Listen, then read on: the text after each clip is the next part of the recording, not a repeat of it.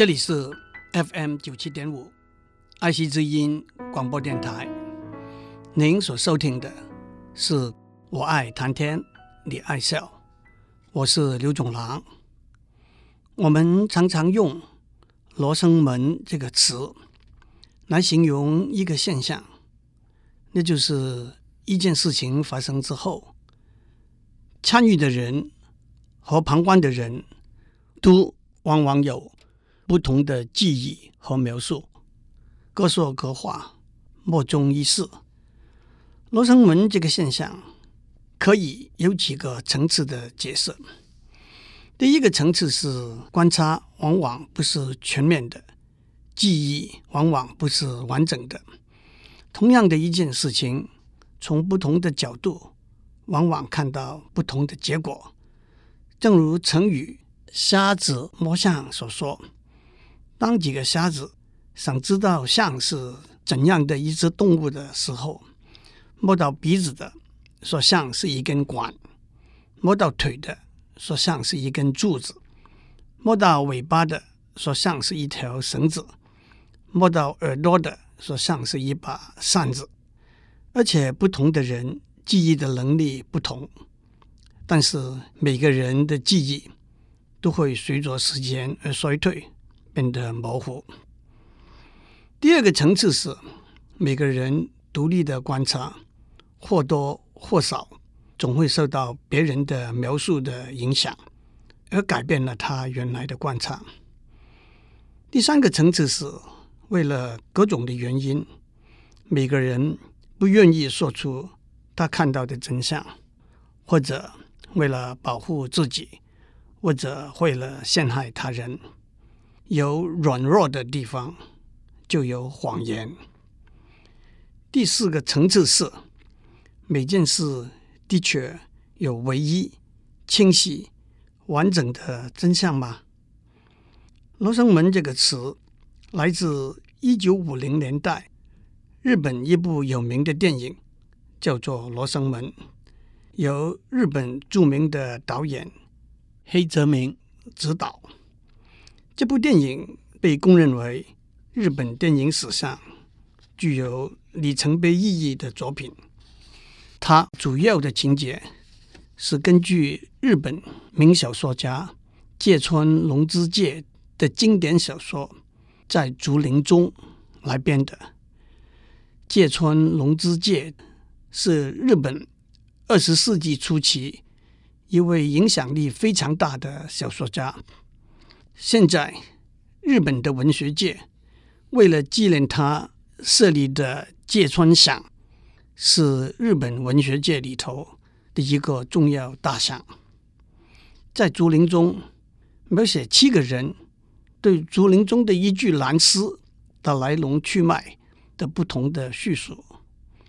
但是，当黑泽明把在竹林中这部小说拍成电影的时候，他把芥川龙之介的另外一篇小说《罗生门》里头的一段情节加插进去，作为电影的结尾，而且用“罗生门”作为电影的名字。让我先介绍《罗生门》这篇小说。古老的时候，在日本京都朱雀大道的南端，有一道城门。叫做罗城门，在日文“城”字和“生”字发音相同，后来就变成了罗生门。多年来，天灾人祸，罗生门也变成一座破烂、荒凉的城楼，狐狸、野狗、盗贼都在城楼出没。到后来，甚至没有人认领的死尸。也给送到城楼上来。一天的黄昏，一个刚刚被多年的雇主辞退的佣工，单独的在城楼底下避雨，前途黯淡。何况明天的生活问题还没有解决，就带给他一份茫然而又焦虑迫切的心情。在饿死在路边，尸体被丢在城楼上。和做强盗区之间，他没有足够的勇气去做一个选择。他按着腰间的木柄钢刀，沿着楼梯爬上层楼，打算在层楼上过一夜。层楼上有几具尸体，模糊当中隐约的看到有男的，也有女的，有赤裸的，也有穿了衣服的，有的张大嘴巴，有的伸着手背。佣工在腐烂的臭味中不知不觉用手掩着鼻子，但是出乎他的意料，他看到一个老太婆蹲在那些死尸中间，她又瘦又小，满头白发，右手拿着燃着火的松树的木片，深深的看着一具尸体。那尸体有长长的头发，应该是一具女尸吧。佣工害怕的连呼吸都忘掉了，有一种周身的毛孔都站起来的感觉，却看见老太婆把松树的木片插在地板缝中，用双手去探摸那个女尸的头，把她的长头发一根一根拔下来。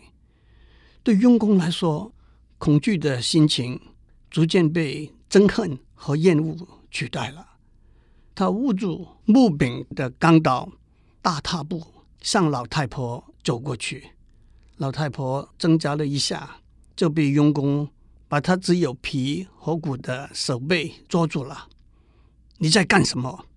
老太婆挣扎的眼睛张得更大，在喘息里头说：“拔下来这是头发。”是想用来做女人的假剂。老太婆接着说：“拔死人的头发也许是一件坏事，但是被丢在这里的死人也是应得的报应。这个我刚刚在拔他的头发的女人，生前把蛇切成小段，晒干了当小鱼干来卖给军营里头的兵，他们还吃得津津有味了。”不做就得饿死，对他是无奈的；不做就得饿死，对我也是无奈的。佣工把钢刀放入鞘中，他也做了一个选择。他捉住老太婆衣服的领子，把老太婆的大衣脱下来，把老太婆推倒，跟老太婆说：“对我也是无奈的，不做就得饿死。”拿着老太婆的衣服，他迅速的从楼梯走下去了。老太婆从尸体当中站起来，白发倒垂，往外面看，只有黑洞洞的夜。佣工不知道跑到哪里去了。这是芥川龙之介初期，但也是他非常引为得意的作品。他这篇小说。是根据历史的记载，小偷在罗生门城楼上盗取死人的遗物而写出来的。女人生前把蛇当作小鱼来卖，老太婆拔取死人的头发，佣工在寒冷的天气里头抢走了老太婆的衣服，都有一份无奈的心情，一份不做就得饿死的压力。在这个混乱复杂的世界里头，这些都是微不足道，甚至称不上罪恶的小事。可是，在这里头，我们看到的人性，往往也都在放大了的无奈和放大了的压力之下呈现出来。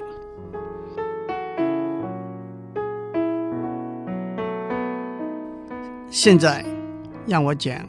黑泽明的电影，那是根据芥川龙之介的小说《竹林之中的故事》而编的。不过，黑泽明在电影开始的时候，以三个在罗生门的城楼底下避雨的人的对话为开始，在电影结束的时候，加上一个和上面讲的罗生门的故事寓意相同的结尾。也把电影的名字叫做《罗生门》。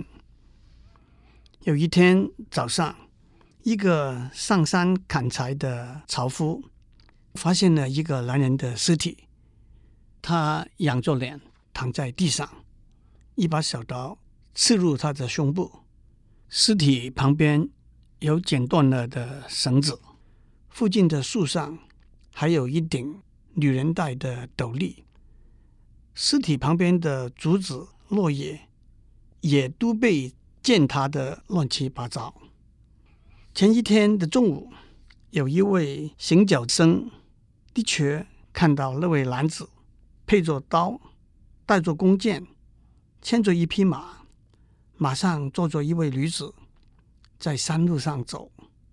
那位女子戴着斗笠，围着面纱，所以没有看到那位女子的脸。他们两个给检察官问完话之后，在罗生门底下避雨，有一个过路的行人也在避雨。他们交谈之下，互相对问：这种不可思议的事情到底是怎样发生的了？让我们听听这场悲剧里头另外几个人的自白。一位老太婆跟检察官说：“被害的男人。”是他的女婿，是一个武士，性情温和。他的女儿是一个不让须眉、倔强的人，还有一个捕头之类的小官。他跟检察官说，是他把叫做多山丸这个强盗捉到的。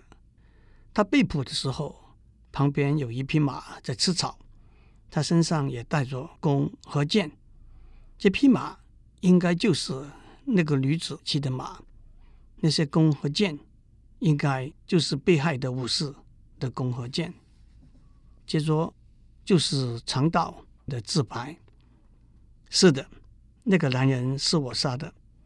那天中午，我在树下打瞌睡，他们夫妇骑着马走过来，风把那斗笠的面纱揭开。我看到那个女子的脸，在那一瞬间，我只想到，即使杀掉那个男人，也要把那个女子抢过来。其实杀人也没有什么了不起，我用刀杀人，你们杀人不用大刀，只用权力，用金钱。我骗那个男人说，山里树丛底下有许多宝物，他果然跟着我。跑到竹林深处，我把他打倒，用绳子把他绑起来，再跑出去告诉那个女子，她的丈夫给蛇咬伤了。当她跟着我走到竹林深处，看见她的丈夫被绑起来的时候，他从怀里掏出一把雪亮的小刀，向我刺过来。当然，我把他制服了。也达到了我的目的。当我正要抽身离开的时候，那个女子追上来跟我说：“是你死了，还是我的丈夫死了？两个人之中死一个吧，让两个男人看到我的羞耻，比死还难受。我要嫁给留下来那个男人。我本来没有要杀死那个男人的念头。”只是要，也不想用卑鄙的手段，所以我解开他的绳子，叫他拔刀。二十三个回合之后，我的大刀刺进他的胸膛。至于那个女人呢，她大概是在惊恐之余跑掉了。那个男人的大刀呢，我把它卖掉买酒喝了。那个女人的小刀呢，哦，我倒记不清楚了。但是那个女子在庙里头忏悔的时候讲的话却有不同。她说：“当强盗凌辱了我之后，我朝着被绑在树下的丈夫那边跑过去，强盗把我一脚踢倒。就在那个时候，我发现我的丈夫的眼睛投射出难以形容的眼光，不是愤怒，也不是悲伤，而是……”轻蔑和冷峻，我昏了过去。在醒过来的时候，肠道已经不知去向。我好不容易撑起身子，我看着我丈夫的脸，他的眼光还是一样的轻蔑和冷峻。我跟他说：“你打我，杀我吧，不要用这种眼光来看着我。”事情到了这个地步，我有了一死的决心。可是，请您也死吧。您看到了我被欺负、羞辱，我不要您一个人活下去。我在身旁找到一把小刀，举起小刀，我的丈夫轻蔑地说：“杀吧！”我差不多像做梦一样举起小刀，我似乎又昏过去。当我再醒过来的时候，我解开丈夫尸体的绳子，但是。再也提不起自杀的勇气。不过，被杀死的武士的鬼魂也被召回来，说出他亲身的经历。当长岛把我的妻子欺负了之后，还一再跟他讲甜言蜜语。我不断用眼光告诉我的妻子，这种人的话不可以相信。但是，我的妻子是这样跟他说的。那么随便你把我带到哪里去吧。当强盗拉着他的手往竹林外面走的时候，他突然跟强盗讲：“你杀掉那个人吧，有他活着，我不能够和你在一起。”他一连喊了几声：“杀掉他吧！”长岛冷冷地抱着双手对我看了一眼，问：“你打算？”怎样打发这个女人？妻子在我抽搐的时候大叫一声，跑入竹林里头了。强盗把我的绳子割断，拿了大刀和弓箭也走了。我精疲力尽，拿起我妻子掉下来的小刀，把它插进我自己的胸膛。在电影里头，他们三个人讲到这里。樵夫又改口说：“他上面跟检察官讲的，只不过是一个谎言，不想也麻烦上身。他的确亲眼看到武士和强盗动武，拒战之后，长刀用大刀把武士杀死的。那么那把小刀呢？听说是很值钱的，你把它拿走了吗？”樵夫无言以对。正在这个时候。他们听到一个婴儿的哭声，三个人赶过去，看到一个被遗弃在那里的婴儿。过路的行人二话不说，就把包住婴儿的外衣脱下来要带走。当樵夫和行脚僧把他拦住的时候，过路的行人说：“我不拿，别人也会拿。”这就是芥川龙之介的小说《罗生门》里头。老太婆拔死人的头发，被辞退的佣工把老太婆的外衣拿走，不做就得饿死。我也是无奈的心态。罗生门是一个扑朔迷离的故事，大刀、小刀、绳子、斗笠，这些物证还不完全凑得拢。在科技发达的今天，录影带、通联记录、指纹、血迹。弹头是百分之一百可靠和足够的吗？樵夫和行脚僧是不是被卷入局内的局外人？对于局内人来说，恐惧、羞耻、情欲、懦弱、无奈、傲慢、逃避的心情是够复杂的。今天加上大权和高位、天文数字的金钱利润。多重的个人和集体的利害关系，更会模糊了焦点，遮盖扭曲了真面目。让我用黑泽明电影里头的结尾来做一个结束。当那个过路的行人带走了弃婴的衣服，行脚僧紧紧抱着弃婴的时候，樵夫又从行脚僧手上把婴儿抱过来。行脚僧满脸犹豫，推开他，樵夫说：“我家里有六个孩子，多一个也不过是七个，让我来照顾他吧。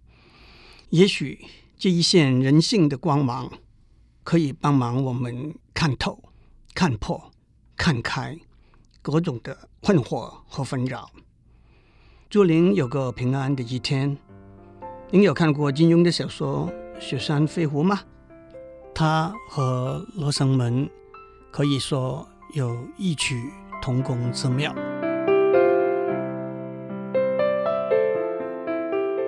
以上内容由台达电子文教基金会赞助播出。